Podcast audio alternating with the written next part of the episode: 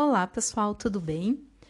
Hoje a Giovana e eu, Gilca, vamos conversar com vocês um pouco sobre os anestésicos locais e o seu emprego na medicina veterinária. Fármacos esses amplamente utilizados em técnicas de anestesia local e regional. Então vamos lá. Nós sabemos que essa classe de anestésicos permite a realização de procedimentos com paciente consciente, uma vez que provocam a dessensibilização de uma área localizada mas também são alternativas que podem ser usadas com animal anestesiado, pois diminui a necessidade da quantidade de anestésico geral empregado e também promove uma maior estabilidade cardiorrespiratória durante o procedimento cirúrgico. Mas após empregado, como que esse fármaco age no organismo do animal? Como que é o seu mecanismo de ação? O mecanismo de ação, o seu entendimento, o seu conceito é possível resumir uma frase, uma, uma frase muito compreensível. Só que para entender essa frase, nós precisamos retomar lá o que, que é o potencial de ação que a gente vê lá na fisiologia do sistema nervoso.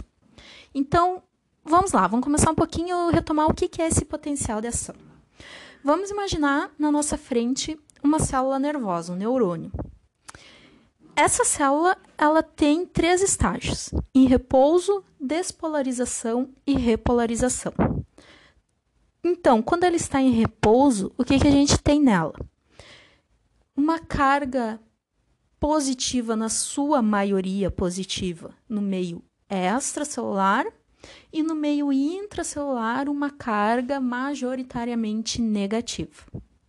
Quando ocorre um estímulo, vamos imaginar aqui um estímulo doloroso, essa membrana dessa célula vai sofrer a despolarização, que é a abertura dos canais de sódio para que esse sódio com carga positiva adentre a célula. E assim começa a inverter as suas polaridades, ou, ou seja, o meio intracelular vai se tornar positivo e o meio extracelular vai se tornar negativo.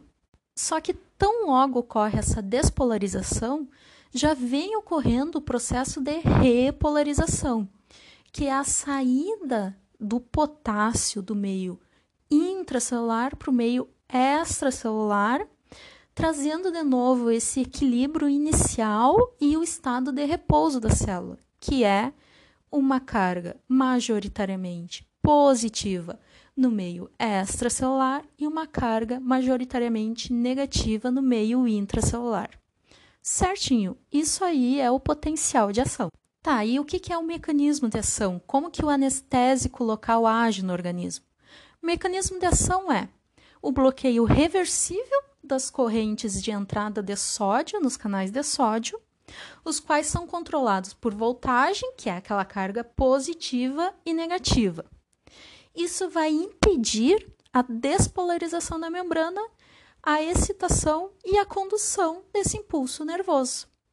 Muito bem, entendendo o potencial de ação, nós entendemos perfeitamente como que é o mecanismo de ação desse fármaco. Certinho, então. Agora aqui para nós finalizarmos essa parte introdutória, vamos conversar bem rapidinho sobre as técnicas de anestesia local que são utilizadas. E nesse ponto é importante a gente ter o conhecimento de que os níveis sanguíneos do anestésico vão depender da área da aplicação, porque quanto maior for a vascularização dessa área, maior vai ser o nível sérico obtido. Beleza, então a técnica de anestesia tópica. Um exemplo bem conhecido é a utilização da lidocaína em spray para facilitar a intubação do paciente. Só que essa lidocaína spray, o anestésico local em spray, tem que se ter uma certa cautela, porque é muito difícil calcular a dose máxima permitida, que é de 7 mg quilo. Anestesias perineurais, como o nome já está dizendo, é a deposição do anestésico ao redor do nervo. E essa deposição vai ocasionar o bloqueio do impulso nervoso. Anestesia peridural é uma anestesia regional em que se faz a deposição do fármaco no canal espinhal. E as denominações dadas a esses tipos de anestesia vão vão se basear quanto à localização anatômica. Por exemplo, extradural, peridural, o anestésico é depositado ao redor da dura mater. Anestesia intravenosa pela técnica de Beer.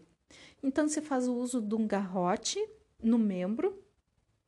A aplicação do anestésico local vai ocorrer no compartimento vascular, que por via retrógrada vai atingir todo o tecido celular, desde o local em que foi colocado o garrote até a extremidade do membro. E por fim, anestesias infiltrativas. Nós vamos falar de três anestesias infiltrativas: a intradérmica, subcutânea e por tumescência. Intradérmica, em geral, é utilizada para pequenas incisões de pele, biópsia, retirada de neoformações. A subcutânea ela é de fácil aplicação e empregada em qualquer espécie animal. E por fim, a portumescência já tem vários relatos de caso, uh, trabalhos publicados da sua vantagem na utilização no procedimento de mastectomia em cadelas. Então, como é que ela é realizada?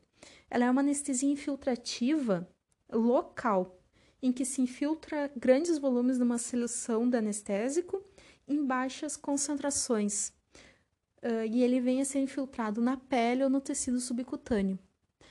Essa técnica teve, foi relatado a sua vantagem na recuperação do, na recuperação da anestesia do, do animal, bem como na recuperação do pós-operatório. Então, uh, já tem vários trabalhos aí dizendo sobre os benefícios da sua utilização na técnica da mastectomia.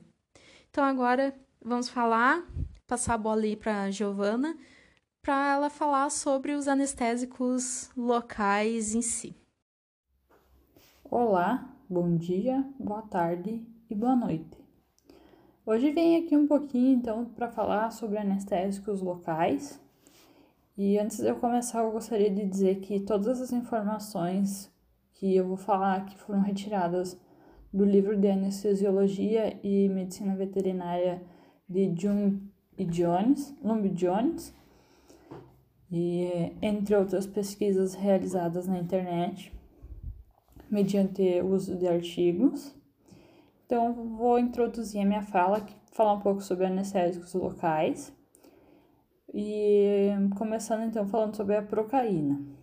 Ela é um aminoéster que tem uma distribuição limitada, pois ela tem a meia-vida muito curta, ou seja, dura poucos minutos, e atua na degradação da pseudocolinesterase, que é uma acetilcolinesterase é, diferente.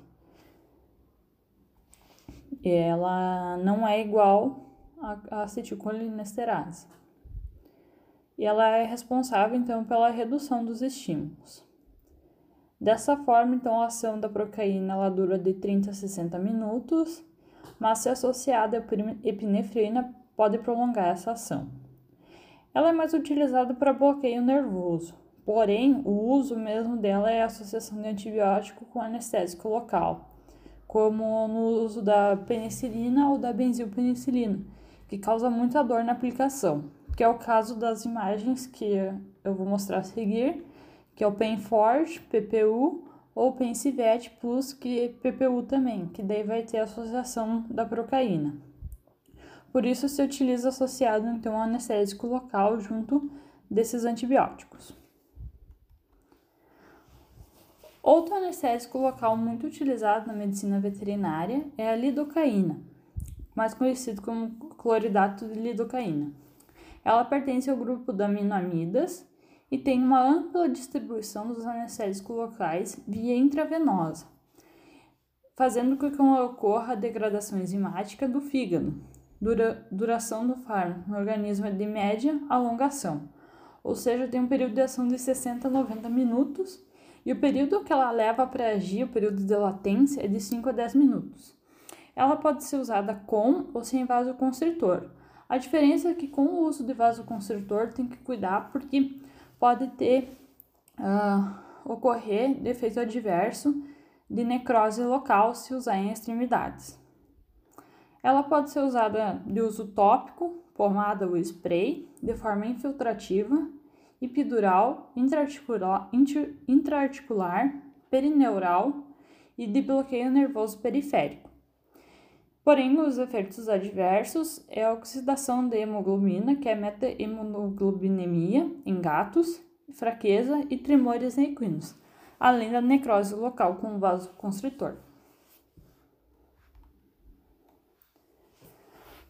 Outro exemplo de, que é bastante usado na medicina veterinária é a bupivacaína. Ela é quatro vezes mais potente que a lidocaína. Uma, o fármaco mais conhecido na veterinária é o Bupnex, para trazer aqui para conhecimento de todos. Porém, ela é mais tóxica por ser mais potente. Ela é altamente lipofílica, o que faz com que ela tenha uma distribuição muito rápida no sistema nervoso e tem um período de latência de 20 a 30 minutos e um período de ação de 3 a 10 horas. Ela pode bloquear nervos regionais, epidural e intraarticular, e ela pertence à classe das aminoamidas. Aqui eu trouxe uma tabela, então, que eu encontrei no livro Lumbi Jones, de Anestesiologia e Medicina Veterinária, que ele mostra a classificação, então, dos anestésicos locais, o nome comercial, para que ele é indicado, e as doses uh, nos, nas diferentes espécies dos animais. Então, um exemplo aqui, a bupivacaína. Um exemplo que eles deram ali nome comercial é o Marcaine. Pode ser utilizado como infiltração, uh, bloqueios nervosos, interpleural, epidural ou intratectal. E daí tem a dose máxima, que pode ser utilizado 2 mg por quilo em cães, equinos, bovinos, ovinos, caprinos e suínos, e de 1 a 1,5 mg por quilo em felinos.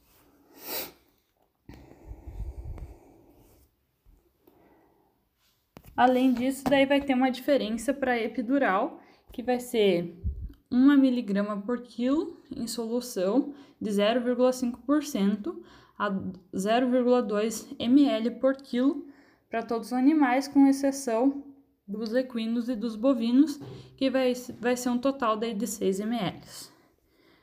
Só para curiosidade, então eu coloquei essa tabela. Então, quais são os efeitos adversos desses fármacos de forma geral? Eles podem causar uma toxicidade sistêmica, tanto no nervoso central e quanto, no, quanto cardiotoxicidade, que também faz parte da, que vai ocorrer em decorrência do sistema nervoso central, essa toxicidade sistêmica. Então, ao que leva isso? Pode ser por a potência do anestésico, quanto mais potente em bloqueio nervoso, mais ele pode ser tóxico, como é o caso da vacaína. A dose, quanto mais alta a dose, mais ocorre o risco de aumentar a toxicidade. Mais ou menos lipossolúvel, porque dele vai ter mais capacidade de disseminar no sistema do animal. E o local de administração. Porém, não há casos de toxicidade sistêmicas em animais, mas sempre é importante saber que pode acontecer isso.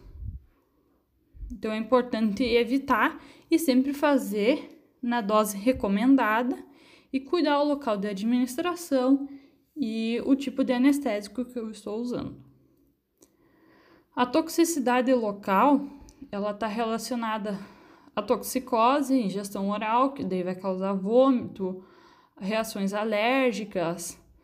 Também ela pode causar miotoxicidade, que é toxicidade no músculo, neurotoxicidade, que daí ao invés daquele fármaco anestesiar o local, pode ocorrer de perder os movimentos, do, o animal nunca mais poder andar. Condrotoxicidade, pode perder uh, condroitina nos ossos e além disso, methemoglobina, globinemia, que reduz o transporte de 2 DO2, oxigênio, na corrente sanguínea e o ferro não consegue se ligar ao oxigênio. ocorrendo então uma cianose nos animais, que vai ficar a coloração da mucosa mais arroxeada. Para complementar então sobre o uso de anestésicos locais, eu trouxe um artigo aqui para falar sobre o, os efeitos adversos. Então ele fala sobre intoxicação iatrogênica de um felino por cloridrato de bupivacaína. Como eu falei anteriormente, a bupivacaína é um anestésico local muito potente, do tipo amida, e muito lipofílico. Então, um relato de casos de uma gata siamesa de 8 meses que pesava 3 quilos e foi atendida num hospital veterinário de Porto Alegre. Ela chegou no hospital apresentando convulsões generalizadas, cianose, taquicardia e edema pulmonar, após ter sido administrado por via intramuscular 6 mg do cloridrato de bupivacaína. Então, como conduta terapêutica, foi utilizado uh, administrado diazepam e isso ocorreu uma, ocasionou uma parada cardiorrespiratória sendo então entubado o animal e feita uma ventilação de oxigênio seguido de fluidoterapia com ringer lactato e administrado furosemida. Após duas horas, então, o paciente apresentou uma respiração espontânea e controle das confusões, convulsões. Porém, foi feito um raio-x e foi observado uma efusão pleural no animal. Então, foi continuado dando furosemida a cada 8 horas para reduzir é, essa efusão pleural. Após cinco dias, observou uma normalização no leucograma que foi realizado e, uma, e a trombocitopenia. Então, foi iniciada uma terapia com prednisolona. Após 10 dias, a hematologia bioquímica sérica e a radiologia apresentaram-se dentro da normalidade para a espécie. Então, reduziu a efusão pleural e os problemas cardio... cardíacos voltaram ao normal. Após isso, então, foi utilizada uma terapia de anticonvulsivante com benzodiazepínico, foi continuado fazendo-se oxigenação para reverter os quadros de hipóxia, hipóxia e acidoses causados pela depressão respiratória e também foi continuado usando o furosemida até não ter mais nenhum uh, sintoma, até ter certeza que todo o anestésico tinha uh, sido eliminado. Após isso, o animal deu alta e, e está bem até hoje. Obrigado.